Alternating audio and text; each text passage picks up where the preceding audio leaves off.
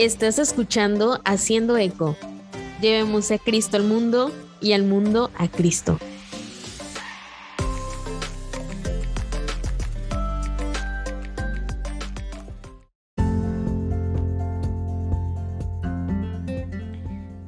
Hola, bienvenidos a este episodio en donde hablaremos sobre estar viviendo la vida en el tiempo de Dios. Dios ha hecho que cada persona en la tierra sea única y nos ha llamado a todos a una vocación distinta, aunque ninguno de nosotros es igual y el viaje de fe de cada persona se ve diferente, todos tenemos un elemento compartido en nuestras vidas llamado tiempo. Cada uno de nosotros tiene las mismas 24 horas en un día.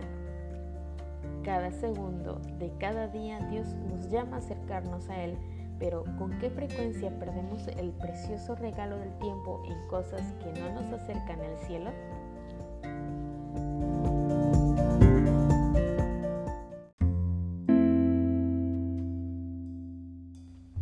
Mire cuidadosamente cómo vives, no como personas tontas, sino como sabias, aprovechando la oportunidad porque los días son malos. Por lo tanto, no continúes en la ignorancia, pero trata de entender cuál es la voluntad del Señor. Efesios 5, versos del 15 al 17. Eh, en este extracto de Efesios podemos ayudarnos a reflexionar sobre cómo dedicamos, cómo podemos dedicar nuestro tiempo a cosas que harán crecer nuestra fe. No es que debamos renunciar a Netflix para siempre, dejar de jugar videojuegos o eliminar nuestras cuentas de redes sociales, pero podemos aspirar a ser discípulos más intencionales al priorizar las actividades que nos llevarán a Cristo. Cada segundo de cada día, Dios nos llama a acercarnos a Él. Así que aquí hay tres sugerencias para usar tu tiempo de manera más productiva y fiel. Y la primera es el retiro. Algunos de nosotros encontramos que somos más productivos en las primeras horas de la mañana, mientras que otros pueden disfrutar de sus horas más productivas a altas horas de la noche. Independientemente de cuándo te encuentres más concentrado, reconócelo, pregúntate cómo puedes ofrecer este tiempo para tu crecimiento espiritual a través de actividades como escribir un diario, leer las escrituras o escuchar o crear música Alternativamente es posible que desees dedicar ese tiempo a hacer ejercicio, ser voluntario o pasar tiempo con personas que necesitan tu atención.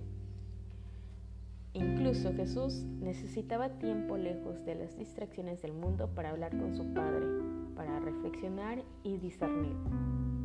Si el Salvador del mundo necesitaba retirarse, probablemente nosotros también. Luego llegaron a un lugar llamado Getsemaní y él les dijo a sus discípulos, siéntense aquí mientras rezo. Se llevó consigo a Pedro, Santiago y Juan y comenzó a preocuparse y angustiarse. Luego les dijo, mi alma está triste hasta la muerte, quédense aquí y vigilen. Avanzó un poco, cayó al suelo y rezó para que, si fuera posible, pasara la hora. Él le dijo, Abba Padre, todas las cosas son posibles para ti. Quítame esta copa, pero no lo que yo quiera, sino lo que tú quieras. Marcos 14, versículos del 32 al 36. Entonces, ¿cuándo te encuentras más concentrado? ¿Dónde puedes retirarte por un corto periodo de tiempo todos los días para reflexionar y escuchar más de cerca lo que Dios te está diciendo? ¿Qué actividades puedes hacer durante este tiempo que te ayudarán a crecer en tu relación con Cristo? Recuerda, si el Salvador del mundo necesitaba retirarse, probablemente nosotros también. En la segunda es glorifica. Puedes glorificar a Dios en todo lo que haces. Eso significa que todo el día puede ser parte de una larga oración, ya sea en el trabajo, con amigos o en el gimnasio. Invita a Dios a las cosas que haces todos los días. Puedes decir una oración rápida tan pronto como te despiertes para lograr todo lo que Dios quiere que hagas ese día. Y no importa lo que hagas en el trabajo, antes de comenzar pídele a Dios que lo bendiga.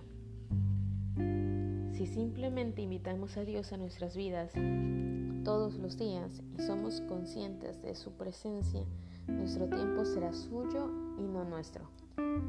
Todos tenemos diferentes dones que Dios nos dio y no importa cuán grandes o pequeños parezcan, todos contribuyen a la construcción del reino. Y hagas lo que hagas de palabra o de hecho, haz todo en el nombre del Señor Jesús, dando gracias a Dios Padre por medio de Él. Hagas lo que hagas, hazlo desde el corazón, como para el Señor y no para los demás.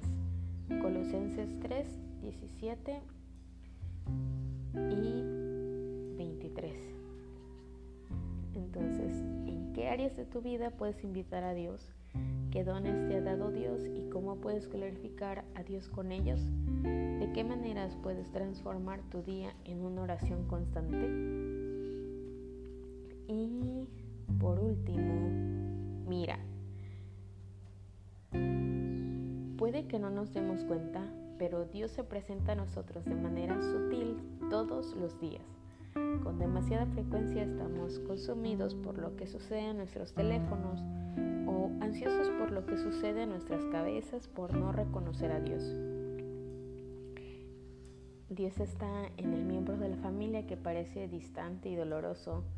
Está en aquel hombre sin hogar que pasó por la calle que podría necesitar un amigo está en la persona que pide voluntarios para servir en un ministerio en tu parroquia.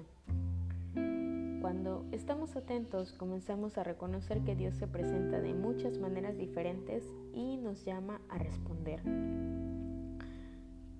Recordemos el texto de Mateo 25, los versos 44 y 45, que dice, entonces responderán y dirán, Señor, cuando te vimos hambriento, sediento o siendo un extraño o desnudo o enfermo o en prisión y no atendí tus necesidades?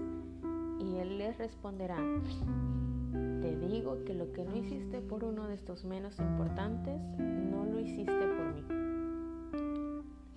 ¿Cómo puedes estar más presente para reconocer las formas sutiles que Dios se te revela? ¿De qué maneras crees que Dios te está llamando? ¿Qué puedes hacer para responder?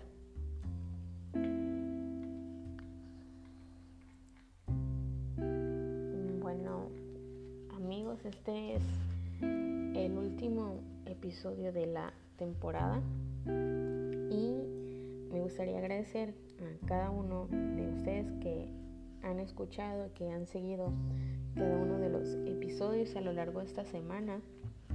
Quiero decirles que Oro por cada uno de ustedes y les pido también su oración por mí. La tercera temporada creo que va a tardar un poquito en salir,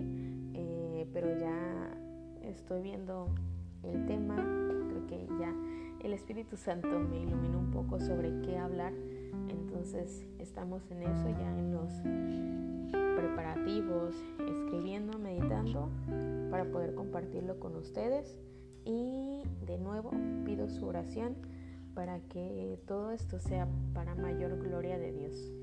Eh, que Dios los bendiga, que tengan mucho éxito en el Señor Jesús y no se olviden que si tienen alguna duda sobre esto del discernimiento, pueden escribirme eh, por Instagram en arroba o por el email menesangi.gmail.com y pues nada, recuerden que debemos aspirar a inspirar